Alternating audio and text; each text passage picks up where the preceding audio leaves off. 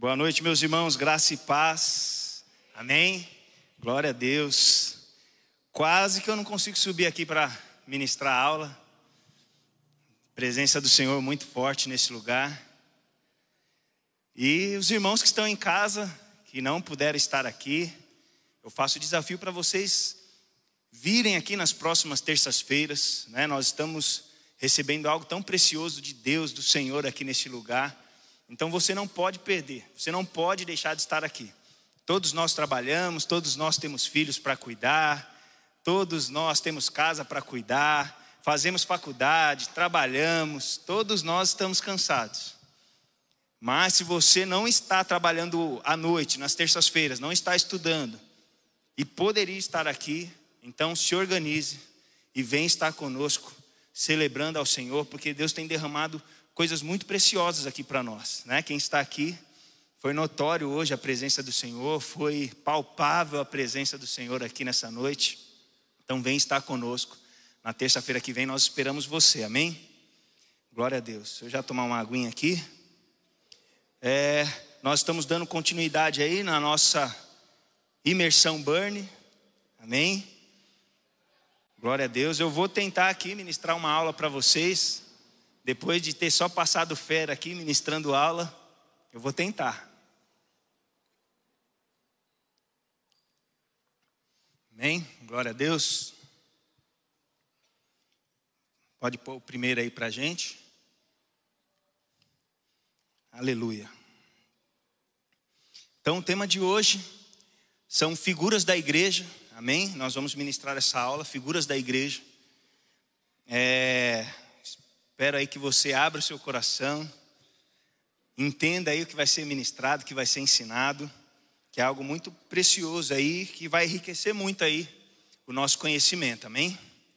Glória a Deus, nós estamos é, ministrando aqui nessas, nessas aulas, às terças-feiras, nós estamos falando sobre teologia sistemática, né? E nesse mês, nós estamos aí falando sobre eclesiologia, dentro aí da área de teologia sistemática. Amém? Então, nesse mês e provavelmente o mês que vem, nós vamos falar ainda sobre eclesiologia e em junho, que vai ser aniversário da igreja, nós vamos entrar em pneumatologia, é isso? Dá um tapinha nas costas. Pneumatologia, amém? Que é o ensino, o estudo do Espírito Santo. E serão também aulas tremendas, preciosas.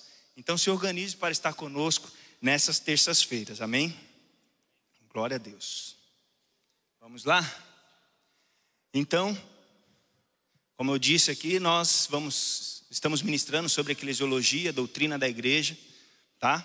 Nesse mês de abril e maio e no próximo mês aí em junho, nós vamos estar aí na pneumatologia, doutrina do Espírito Santo, aniversário da igreja, né? Teremos é, convidados especiais né, nos nossos cultos, serão pessoas aí, bênção, que estão ministrando aí pelo Brasil afora e vão estar aqui conosco no, no mês de junho inteiro. Então se organize que mês de junho vai ser pesado, vai ser bênção demais. Glória a Deus. Então o que nós iremos estudar? Nós vamos estudar figuras da igreja, amém? É, e vamos usar aí três, tá bom? Sendo essas as que formam a visão da igreja.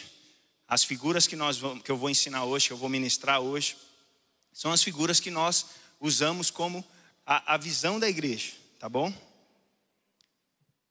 Todas as figuras aqui listadas possuem alguma relação com a natureza da igreja, expressando as suas características, sejam de conduta moral, social ou religiosa.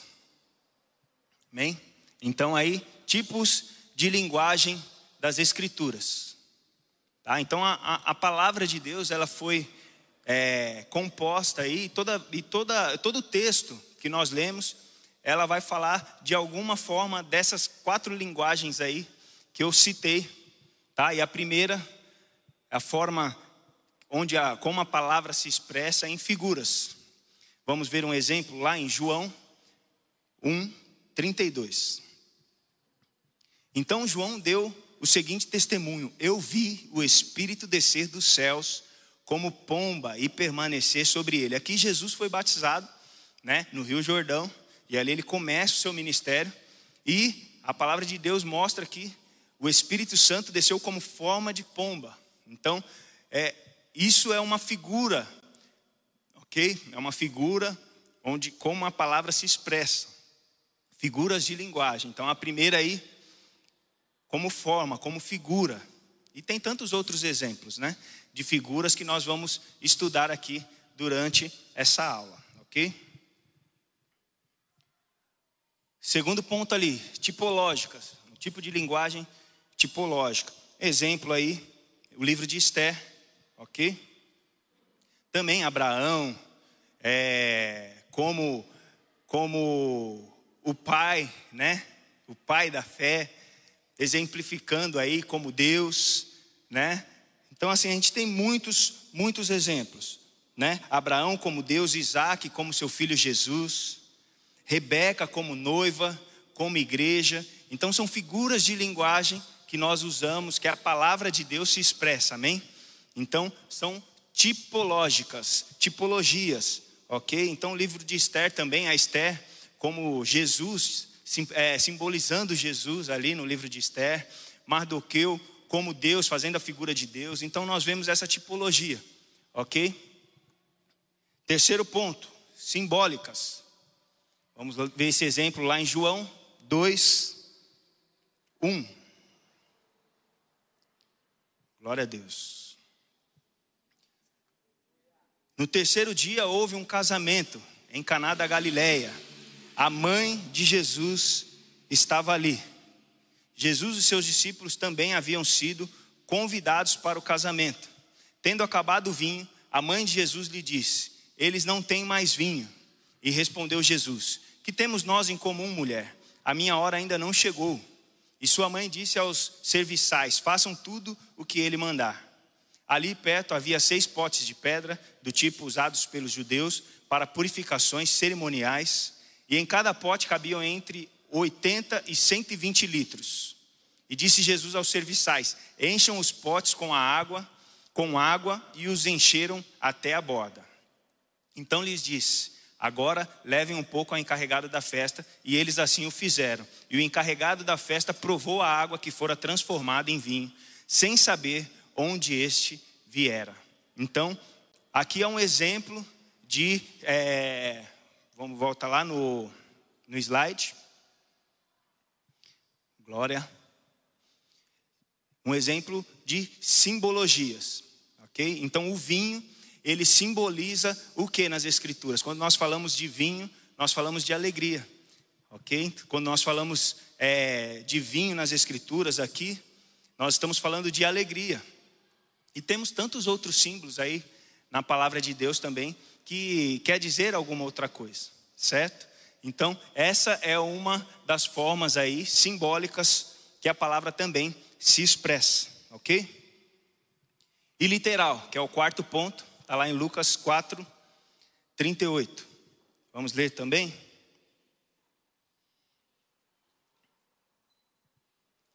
Jesus saiu da sinagoga e foi à casa de Simão. A sogra de Simão estava com febre alta, até aí. É, é, a parte onde nós falamos literal é o que realmente aconteceu. Jesus foi para o monte orar. É, Jesus foi à casa da, da mãe de Pedro. Né? Jesus é, saiu com os discípulos para orar. Abraão pegou sua família e logo cedo de manhã foi com seu filho Isaac sacrificar. Então, é, é a parte literal também, a forma como a palavra, como as escrituras também se expressa, ok?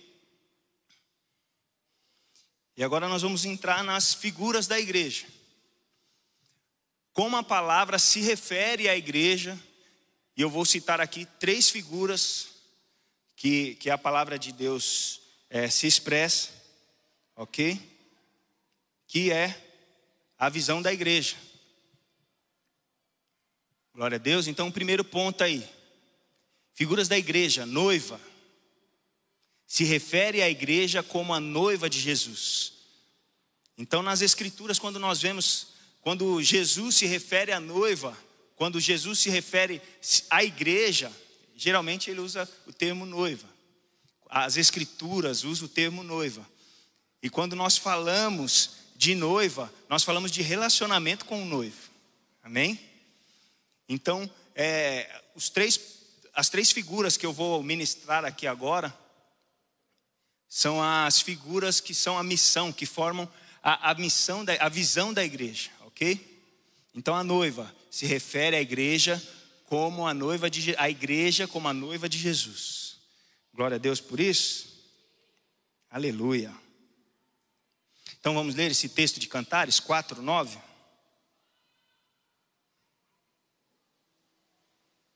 Aleluia. Você fez disparar o meu coração, minha irmã, minha noiva.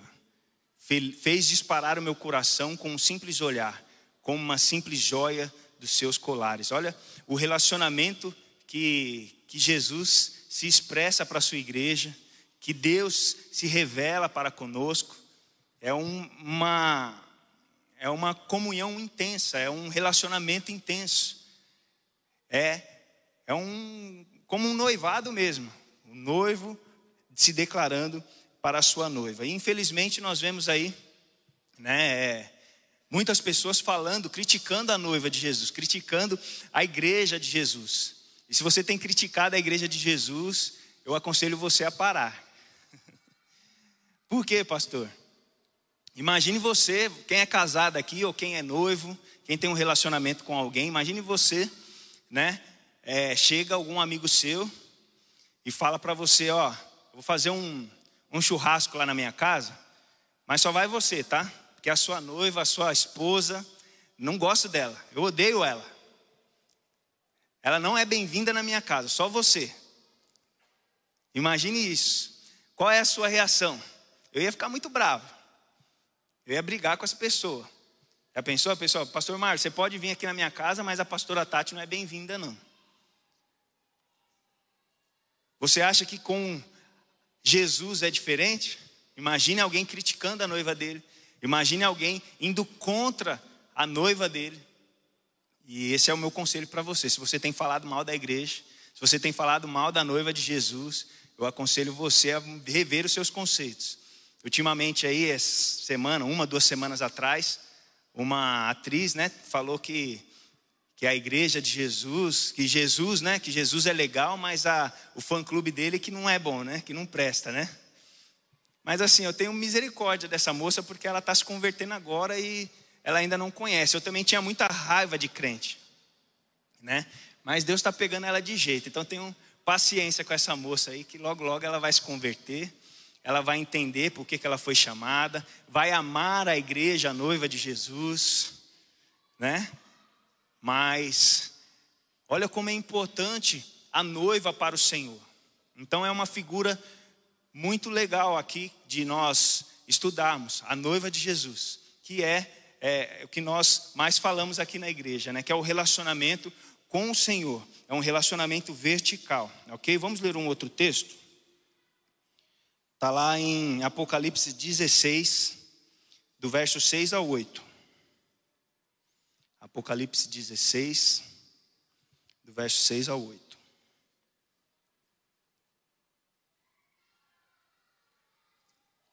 Pois eles derramaram sangue dos teus santos e dos teus profetas, e tu lhe deste sangue para beber como eles merecem. Será que eu coloquei a referência?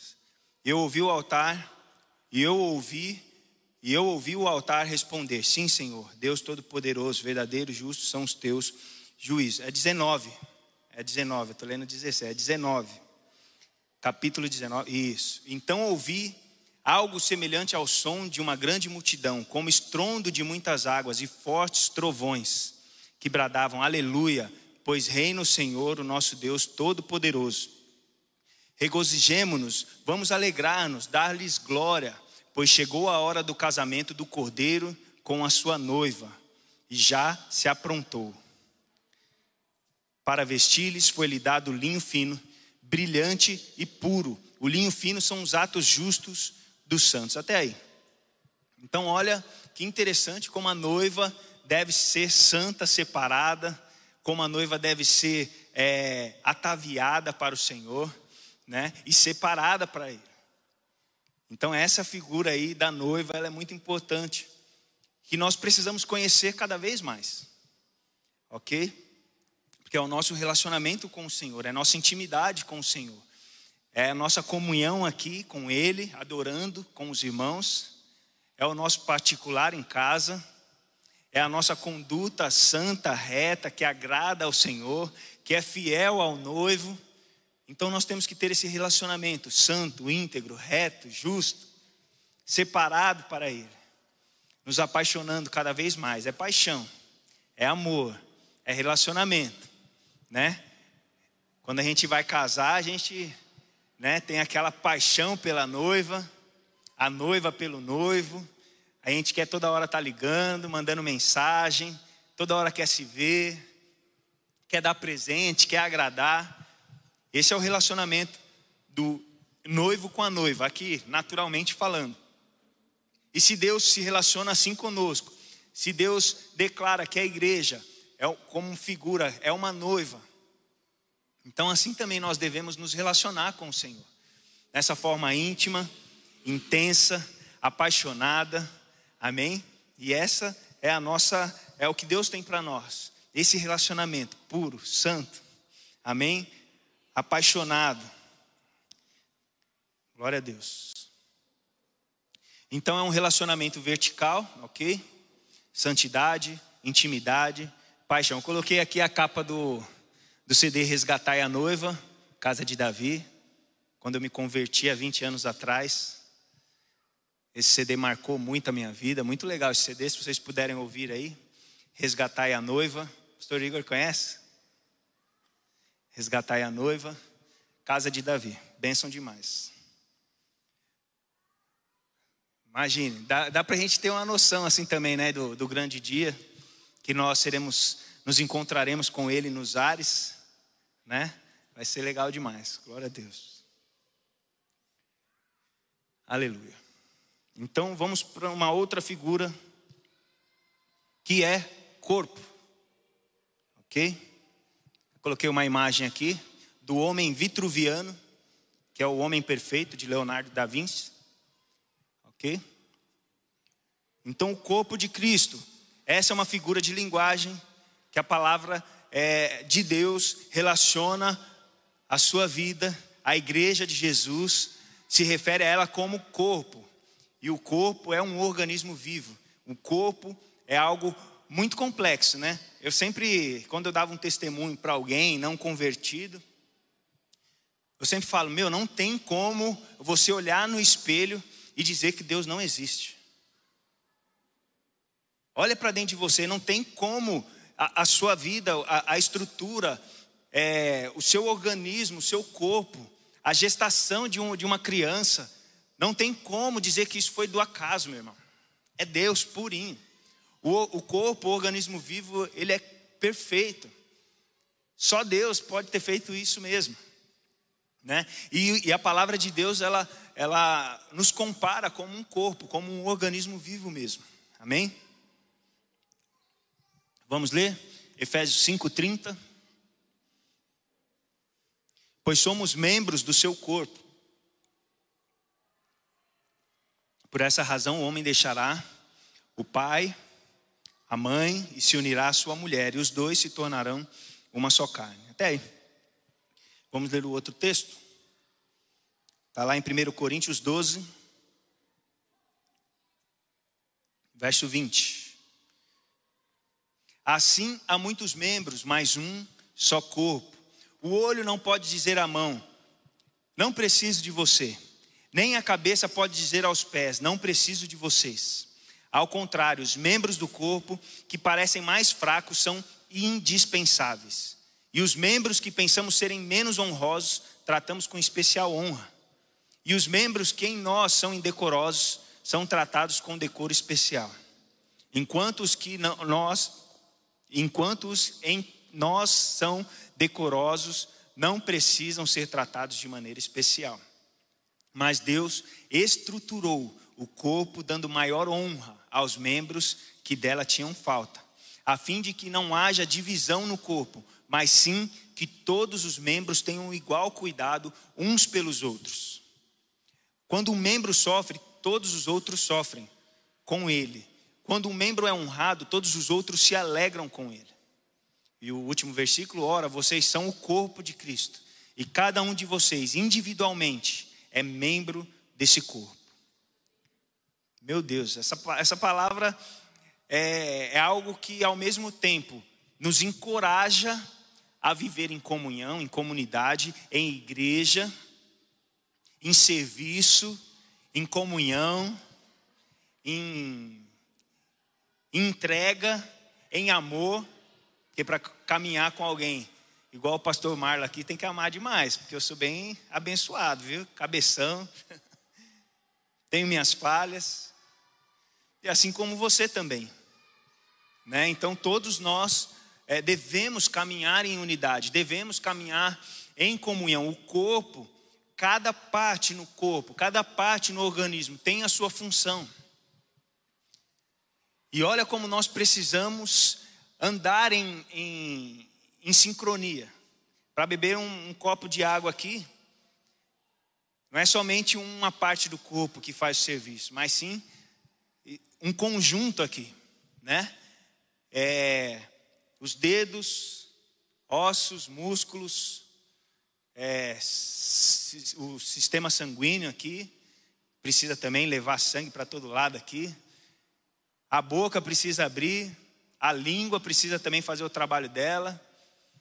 Todo o sistema, o aparelho aqui digestivo, intestino, tudo, bexiga. É um trabalho de praticamente o corpo inteiro para fazer uma função. Agora imagine, os meus braços decidem não servir mais. Não, a gente não vai dar mais água, não. Agora você se vira para beber água aí, boca. Tenho que tentar fazer um malabarismo com o pé aqui para poder beber água. Vou conseguir? Vou. Mas olha o esforço que todo o corpo vai ter que fazer para beber água porque os braços decidiram não fazer a parte deles, porque os braços decidiram não fazer o papel deles. Infelizmente é isso que acontece quando há divergências entre nós aqui dentro. Estou falando da igreja do Senhor, não somente da igreja Burn, mas toda a igreja no mundo. Quando há alguém que não consegue olhar nos olhos um do outro, irmão. Então nós estamos com um problema sério. Isso afeta todo o corpo. Você está você tá brigado com o braço? Não, mas meu problema é só com o braço. Mas isso afeta todo o corpo. E isso traz um prejuízo, um dano colateral muito grande para o corpo inteiro. Por isso que a palavra de Deus fala muito sobre perdão. Por isso que Jesus falava muito sobre perdão. Por isso que Jesus se fez pecador no seu lugar para que eu e você possamos perdoar.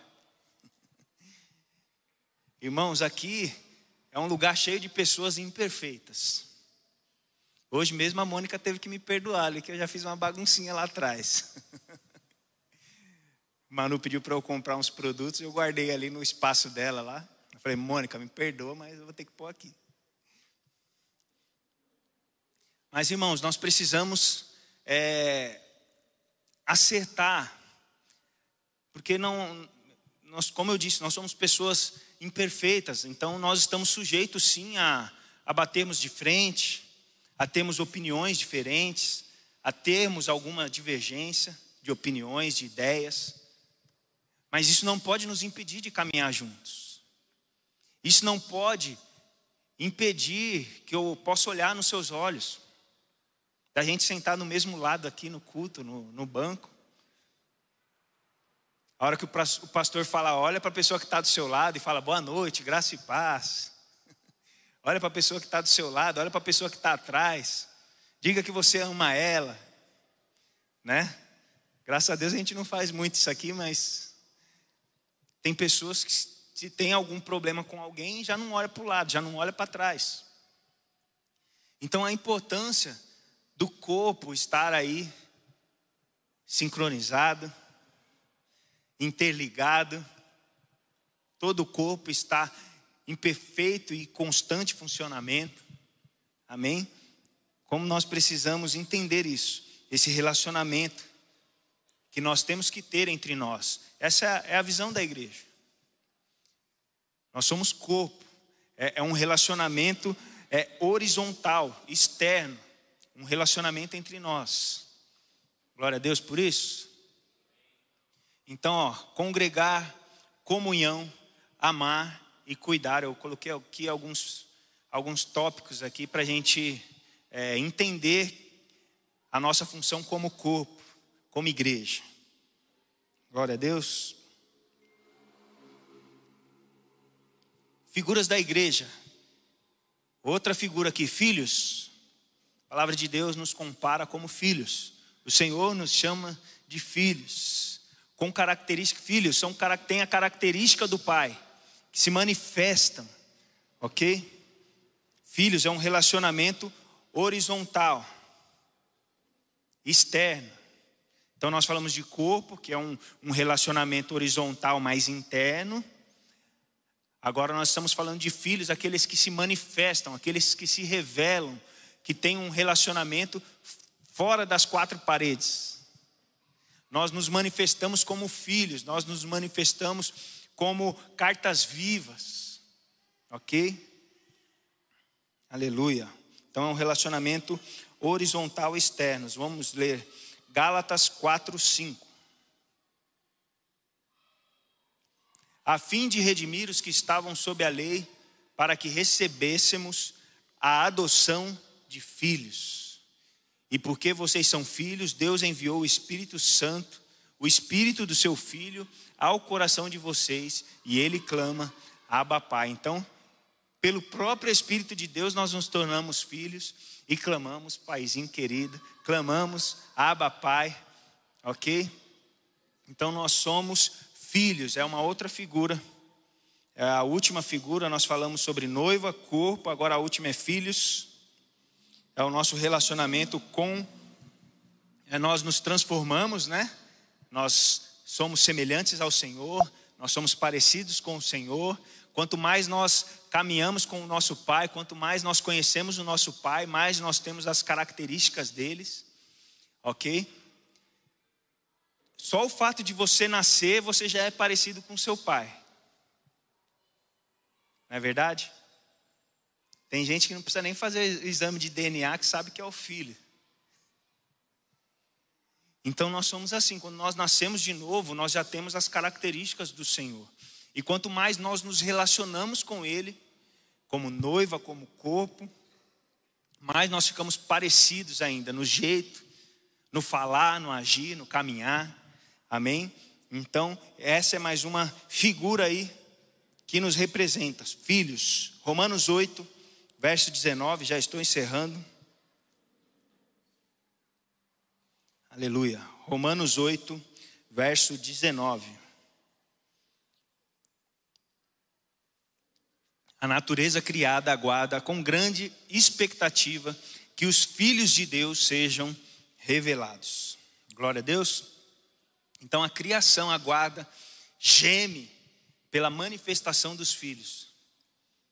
Irmãos, o mundão aí está perdido e só esperando mesmo uma palavra de consolo sua, um abraço, é, a essência de Deus fluindo de você.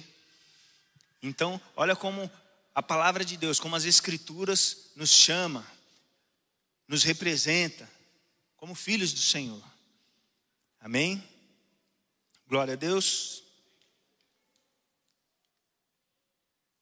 Está aí uma tarefinha para vocês. Bem simples. Cite duas outras figuras da igreja e suas referências não da igreja Burn, tá? Porque nós já falamos sobre corpo, noiva e filhos. Então vocês vão procurar nas escrituras alguma outra figura, como as escrituras é, nos caracterizam como igreja, ok? Como as escrituras se referem à igreja, aos crentes, a mim e a você, amém? Então vamos juntar os grupos aí. Os irmãos que estão em casa também, tá? Vocês vão, acho que tem um link aí para vocês entrarem e, e, acessarem a tarefa. e encaminhar para a gente, para você depois pegar o certificado. Tá? Então a, a, tarefa é essa: cite duas figuras, não da igreja Bani, da igreja mesmo, tá bom? Onde Deus é, trata conosco, se refere a nós. Amém? Deus abençoe vocês. Domingo nós temos aqui culto. É, sábado nós temos Burning Man também, tá? Esperamos todos vocês a partir das 17 horas. E domingo, 10 horas da manhã às 19. Deus abençoe vocês, em nome de Jesus.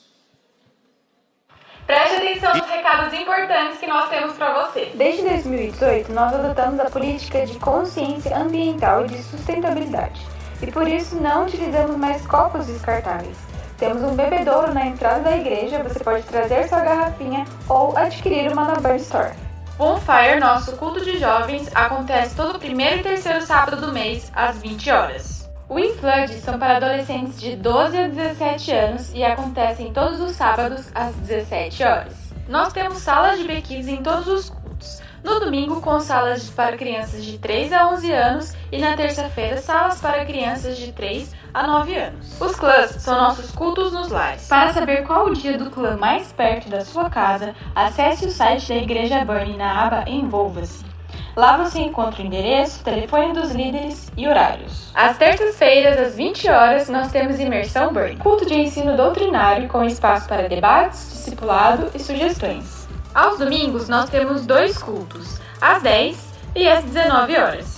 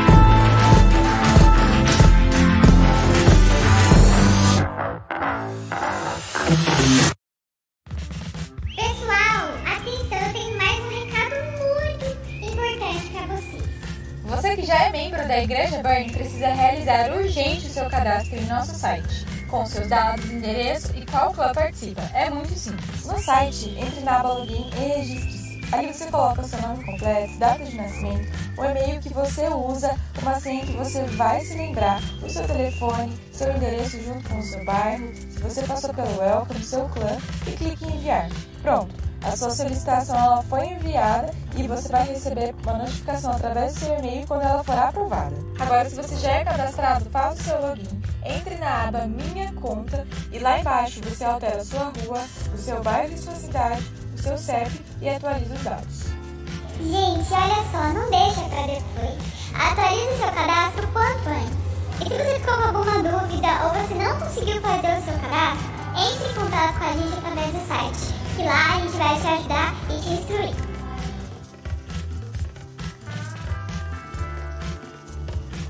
Olá, tudo bem?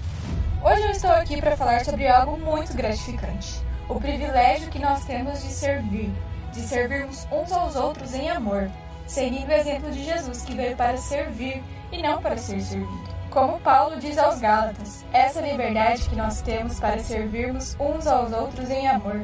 Que privilégio!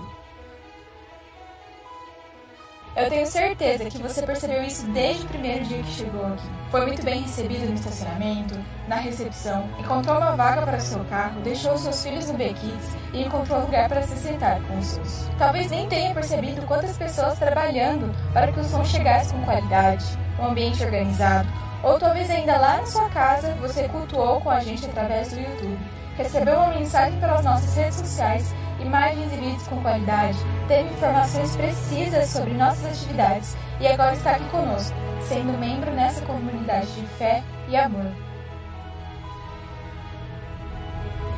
Agora é a sua vez. Venha fazer parte do nosso time de voluntários e permita que através de você outros possam provar do amor de Deus. Vamos queimar por amor?